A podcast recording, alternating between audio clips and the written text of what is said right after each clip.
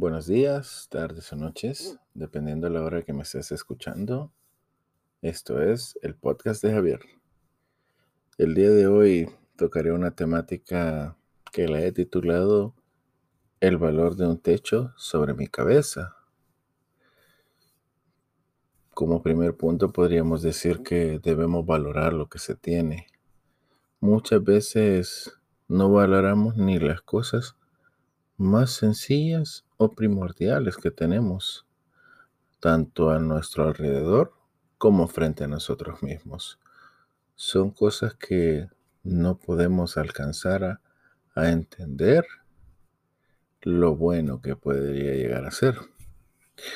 Caemos en lo que podríamos llamar una envidia de la mala, porque nos ponemos a decir muchas veces, mis vecinos, mis amigos, quien sea, tiene mejor casa, tiene más cosas, tiene, digamos, un televisor gigantesco, tiene juegos de video, tiene cosas muchísimo mejores que las mías. Y simplemente caemos en un ciclo de, de depresión y muchas veces descargamos esa frustración esa rabia, ese odio con nuestros seres amados.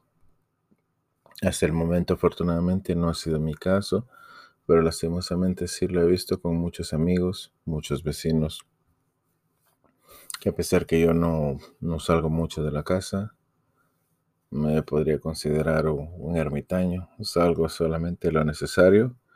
Desde que hago freelancer no, no salgo mucho de la casa y me ha tocado ver algunas experiencias de, de mis vecinos, todo ese sufrimiento, toda esa frustración que se tiene al no poseer una, una vivienda como la que ellos quisieran o podrían llegar a merecer.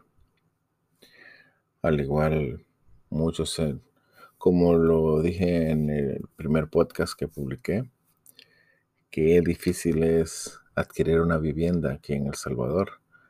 Las mil y un pretextos, mil y un trabas o trámites burocráticos que tienes que afrontar para poder ser sujeto de un crédito que muy probablemente tengas para subsidiarlo, pero en este país es muy complicado para lo que es el sector informal o independiente, como se le quiera llamar.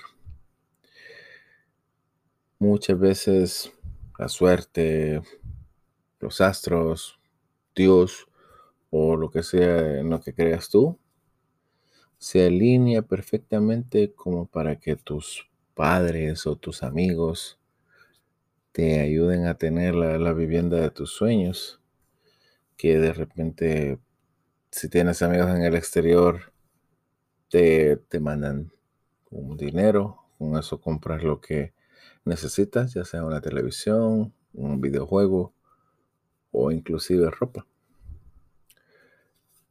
O mejor aún, te pones a arreglar tu vivienda.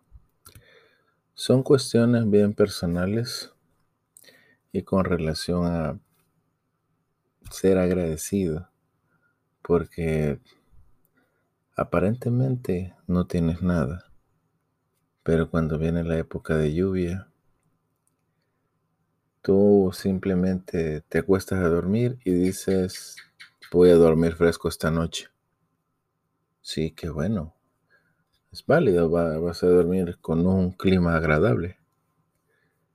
Pero no te pones a pensar en toda la gente que está en, en desgracia, que duerme en un parque, en una avenida, en cualquier calle de tu ciudad o de tu pueblo, porque lastimosamente personas de la calle siempre hay. En todo lugar, en todo, en todo el globo, siempre hay. Uh, homeless, siempre hay. Y no te pones a pensar lo afortunado que eres, de que llegas a tu casa, hay comida en tu mesa, y puedes dormir bajo un techo, no te vas a mojar.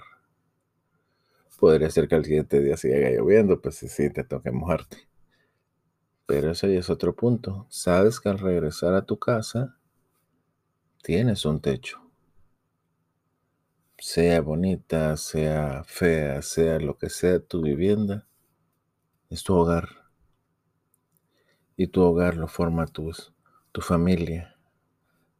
Sea esta tu madre, tu padre, tus hermanos, tu esposa, tus hijos, con quien sea que estés viviendo, debes ser agradecido. Porque solo eso, aparte que eres más feliz, no vives amargado. Y pues disfrutas lo que tienes. Llega ese punto, pues yo porque tengo que estar agradecido si mi casa no me gusta. Es muy chiquita. No, no cabe nada, casi todo lo tengo sobre mí. Sí, puede que ser que tengas razón, cierto. No cabe nada en tu casa, muy probablemente sí, muy probablemente no. Pero el punto radica que tienes una casa. Como te lo vuelvo a repetir en mi podcast anterior, hablé de lo difícil que es conseguir una vivienda. Y si tú tienes una que la estás pagando en la institución de acá, que es el Fondo Social para la Vivienda, o alguna institución bancaria, siéntete dichoso. Qué difícil es para el sector informal que le den un crédito. Y si tú estás pagando tu vivienda, sabes que en algún momento, con un poco de planeación, un poco de ayuda, tú puedes construir tu casa. Los grandes, ni los grandes edificios donde hay millones de dólares no se construyen en un solo día. Imposible. Viene una situación que tú dices, ¿y hasta cuándo debo resistir esto? Ya estoy harto de, de vivir en el mismo lugar, de estar con la misma gente que no tolero, gente que no, no me cae bien ni yo le caigo bien. Y el tiempo lo pones tú mismo. Porque si bien es cierto, todos tenemos nuestro trabajo, ya sea fijo o sea independiente, sea en el sector que sea, todos trabajamos de una u otra forma. Uno pone un límite de qué es lo que va a hacer, de qué es lo que no va a hacer y debes hacer tus proyecciones. Yo año con año hago mis proyecciones y pues regularmente no llego a cumplirlas a un 100%, pero pues un 80% no está mal. Me esfuerzo por mis objetivos. Y eso es lo que debes hacer tú también. Hacer una lista de, de cosas que te gustaría hacer, te gustaría tener y es en ese momento cuando empiezas a ver hacia el futuro, cuando empiezas a darte cuenta de todo lo que hay a tu alrededor. Si quieres una nueva casa, lo primero hay que buscarla. Busca en los marketplaces, busca donde tengas que hacerlo. Ese es el primer paso. ¿Qué me podrías decir? ¿Estás loco? ¿Y el dinero? El dinero es un punto que cuando ya tengas la vivienda que te gusta, lo vas a resolver. Porque un amigo está en, ese, en esa encrucijada de momento. No tiene el dinero para comprar la vivienda. Pero lo que me dijo, pues me resuena hasta el momento. Pues ya cuando sea el momento de pagar la vivienda, siempre y cuando me guste y no esté tan exorbitante el precio, lo voy a hacer. De momento solo lo estoy buscando. Sé que va a llegar en su momento, pues no me urge. No, es importante, pero no es urgente. Si hay que buscarla, pero tampoco es como que una prioridad base. Y pues Son muchas las cosas que uno no, no considera cuando finalmente llegas a tu hogar, ves a tus hijos, ves a tu esposa, ves a tus padres, no ves lo bella que es tu casa. Porque si en el caso que vives con tus padres, aprende a ver todo el esfuerzo, todo el sacrificio, todas las lágrimas, sangre que derramaron ellos para tener esa vivienda, para criarte, para llevarte hasta donde estés, sea largo o sea corto el camino por el cual te ayudaron, lo hicieron a su manera. Y lo demás corre por tu cuenta. El hecho de seguir adelante, el hecho de buscar un futuro mejor, tanto para ti mismo, si no, no es tu deseo pues tener una pareja, formar una familia, puedes seguirlo solo. Hace poco vi una imagen en Facebook que decía, con o sin pareja, mis objetivos son los mismos y aparecía un tipo que tenía unos electrodomésticos en el centro de, la sala, supongo que era el living room. Y cuánta razón tiene. Porque el hecho de que no tengas una pareja no quiere decir que no tengas derecho a soñar. No quiere decir que te vas a detener. El éxito lo, no se mide solo por cuánto dinero llegas a tener. Se mide por cuán feliz llegas a ser.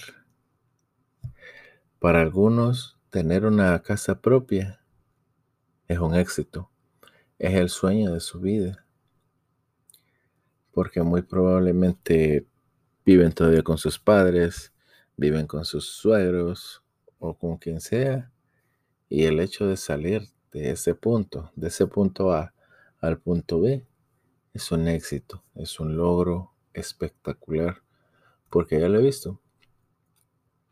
Sea nueva sea usada la vivienda que vas a adquirir, no importa, es tu casa, va a ser tu casa, va a ser tu hogar, vas a criar a tus hijos si es tu deseo tener hijos.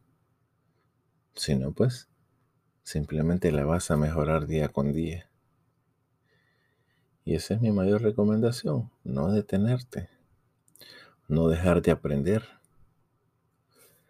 Básicamente, una experiencia personal sería que en cierto periodo de la vida me dediqué a aprender lo que es diseño gráfico y desarrollo web.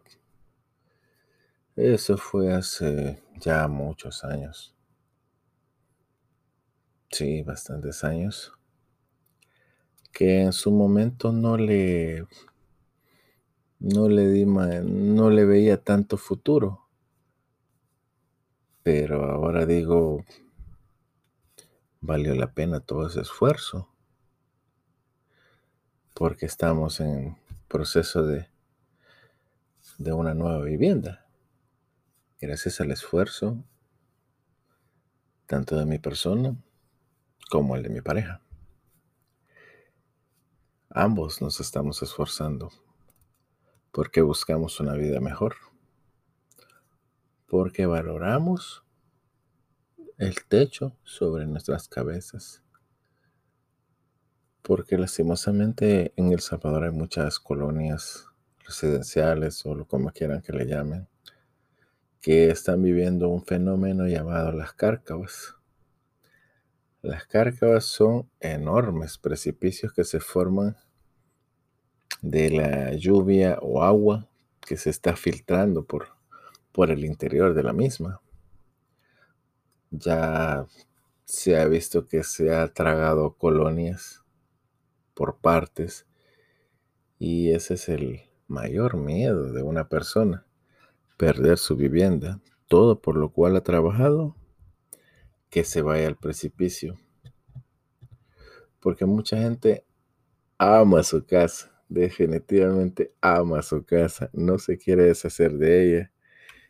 Y Es por eso que vemos anuncios con, con precios que uno dice en qué vida lo van a vender.